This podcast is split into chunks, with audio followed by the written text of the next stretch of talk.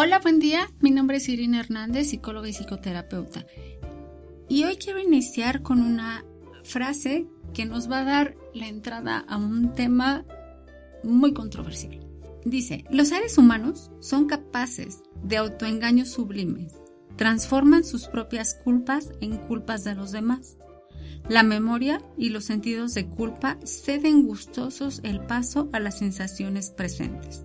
Esta es una frase de Nietzsche que quiero ocupar para iniciar con nuestro tema del día de hoy, que es el tema en pareja y de las parejas tóxicas.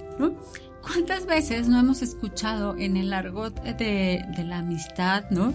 Esta parte de déjalo, déjala, no te conviene, eh, incluso en las familias, ¿no? No sé por qué elegiste eso, ¿no? Eso incluso de forma despectiva, ¿verdad? Eso como si fuese una cosa, desastre de eso, ¿no?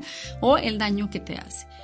Y justo los, los debidos reclamos que suceden de esta toxicidad, porque resulta desde la lógica racional, si algo te hace daño, pues tendrías que dejarlo. Pero ¿qué creen? Les hablaba en esta frase de los autoengaños sublimes somos especialistas en generarnos una especie de, pensamientos o de ideas que nos generen el autoengaño exacto para mantenernos en el lugar equivocado. Y fíjense lo que ando diciendo, ¿no? Porque suena un poco contradictorio el asunto. Pero generamos autoengaños perfectos para mantenernos en el lugar equivocado. Es decir, desde nuestra razón sabemos perfecto que no debiéramos estar ahí. Tenemos muchas señales que podrían ser este el sobrecontrol sobre nuestra vida, como por ejemplo cuando les dicen cómo vestirse o no vestirse, qué amigos tener, qué no amigos no tener, eh, a dónde sí salir, qué hacer, incluso qué pensar o qué no pensar, qué sentir, ¿no? Porque incluso hasta parece que en estas, en estas relaciones tóxicas también nos dicen qué sentir y qué no sentir, ¿cierto? Eh, no sé por qué estás llorando, ¿no? Cuando alguien te dice no sé por qué estás llorando, no sé por qué te enojas, lo que te está diciendo es no deberías de enojarte, no deberías de llorar. Es decir, como tener el control sobre incluso qué sientes y qué piensas. Pero aquí lo interesante de esto no es lo que el otro te dice, porque finalmente el otro te puede decir lo que, eh, lo que quiere, pero eh, nosotros en estos autoengaños que realizamos en pareja generamos justo esos pensamientos o esas conductas que nos permiten seguir teniendo esa persona al lado de nuestra vida. Es decir, la justificación perfecta. ¿Ok? Y la justificación perfecta puede ser la más irracional posible, pero mientras que para nuestra mente le sirva, adelante. Y ahí es donde nuestra, nuestro círculo cercano, nuestra familia, nuestros amigos, la sociedad en general, se encarga de decirnos no lo hagas. Y no es porque esté mal, al contrario. Eh, lo lógico sería no movernos de esos lugares, pero evidentemente hay una incapacidad por parte de quien se vive en ese círculo vicioso de, de malestar, en ese círculo de control, incluso en ese círculo de violencia, hay una incapacidad de poderse mover ahí por algo que sucede en pareja. Eh, cuando trabajo terapia de pareja, que eh, en lo personal es de lo más eh, delicado y de los procesos más complicados por algo muy sencillo, trabajar en pareja es como poner un haz de luz, ¿no? Entre dos espejos. Es decir, el haz se la pasa reflejándose todo el tiempo sin saber exactamente de quién es, ¿me explico? Eh, no sabe si el reflejo viene del espejo A o viene del espejo B, porque en pareja suceden cosas de ese estilo. Estamos hablando de una coexistencia de dos seres que han construido un tipo de relación patológica para lo que estamos hablando el día de hoy, que serían como parejas tóxicas, ¿no?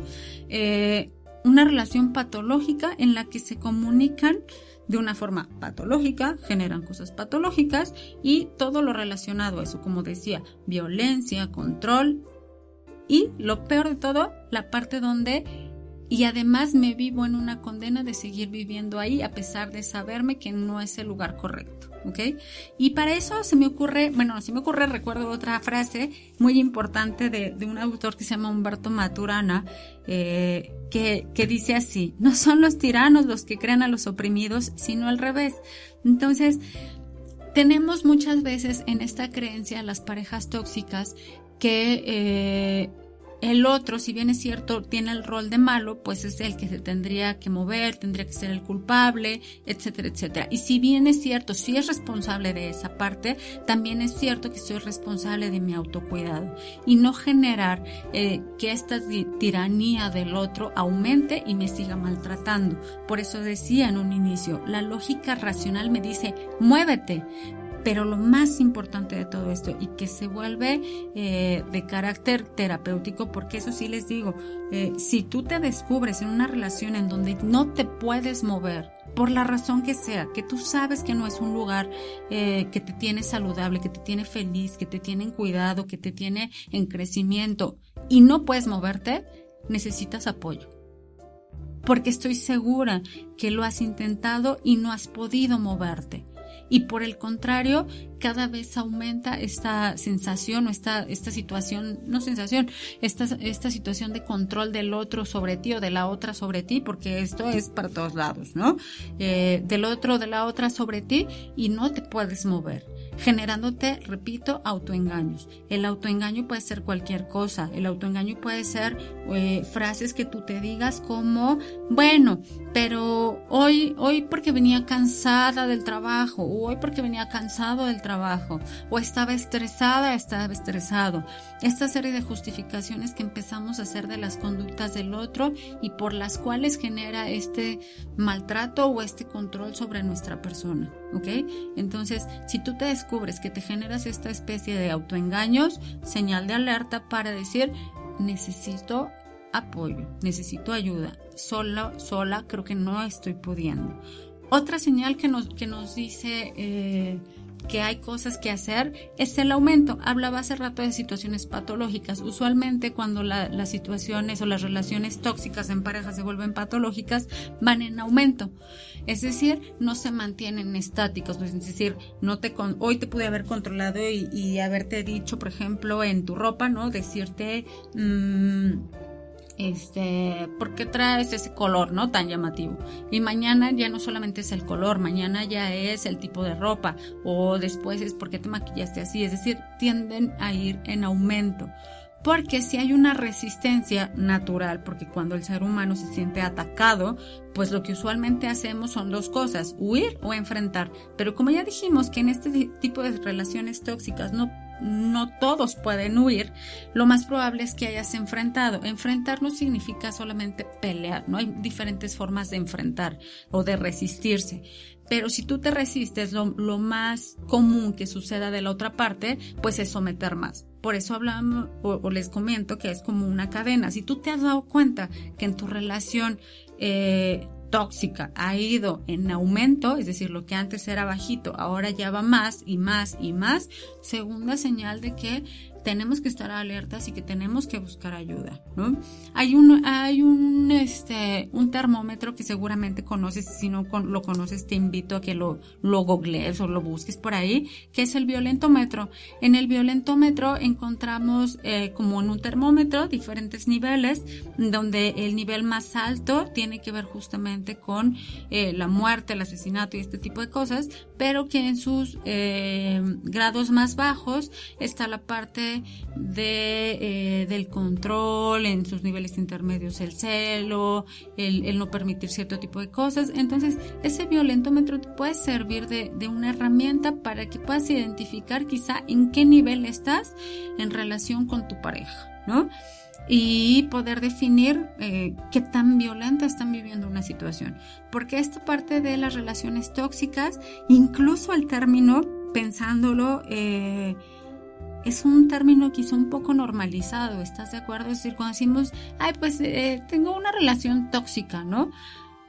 Ok, o sea, tóxica es que, mm, bueno, malo, pero si tú te das cuenta esos elementos de toxicidad, estaríamos hablando de muchos de ellos de, de, elementos de violencia. Y si ya lo hablamos en su justa dimensión y si lo hablamos con su justo concepto, entonces estamos hablando de situaciones de riesgo. Estamos hablando de situaciones que no solamente desde la lógica, sino de, del derecho humano, no debiesen suceder, ¿ok?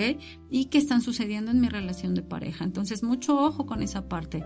Eh, esto de normalizar algunos eventos en la vida se está haciendo también muy común, es decir, tan, tan común se vuelve, por ejemplo, el celar en demasía en una relación de pareja que pareciera que se ha normalizado en, en las pláticas, por ejemplo, de amigos, ¿no?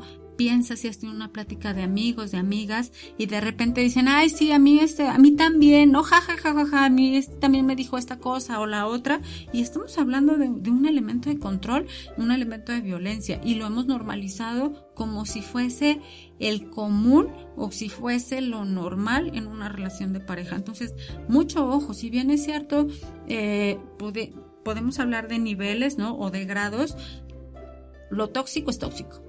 ¿Estás de acuerdo? O sea, cuando algo te es tóxico es porque es algo que te hace daño, independientemente del nivel. Claro que el nivel nos hace eh, reaccionar de una u otra forma o intervenir de una u otra forma. Hay situaciones de, la toxicidad que, que requieren una intervención inmediata. ¿Por qué? Porque si no estamos en un riesgo en un riesgo incluso fatal, ¿no? Que ya no tiene eh, reversa. Pero hay otros en los que podemos empezar a actuar desde ahorita, de forma primaria y que además puede ser algo que quizá todavía haya oportunidad de, de resolverlo en pareja, ¿ok? O hay, cosas, hay dos formas de resolver cosas en pareja, en pareja o de pareja. Es decir, tú puedes resolver cosas en relación a tu pareja sin necesariamente ir, por ejemplo, a terapia con tu pareja, ¿no? Y tratar estos temas de pareja y resolverlo tú y empezar a tomar tú tus propias decisiones. O hay, otras, o hay otra forma que lo pueden resolver en pareja si el interés es en común. Entonces, no, no te ciegues tampoco a que, bueno, tenemos que ir los dos y resolverlos los dos. Los puedes resolver tú, tus temas de pareja, o los puedes resolver en pareja. Aquí lo importante es detectar, eh, ¿estoy en una relación tóxica? ¿En qué nivel de toxicidad estoy en mi relación tóxica? Eh, cómo está la violencia en la pareja y el control, aún lo podemos resolver o no lo podemos resolver quédate pensando en este tipo de, situaciones, si las vives, no las vives, o si se lo puedes ofrecer a alguien que te, que te es significativo en tu vida y que sabes que está cruzando sobre esto, evitemos normalizar y hablemos las cosas como son para poderles dar el camino adecuado y poder escuchar todas esas voces que a veces están calladas o están en silencio o solamente retumban en la mente de las personas y que habemos personas que estamos dispuestos a escuchar y hacer de su voz nuestra voz. Muchas gracias y que tengan un gran día.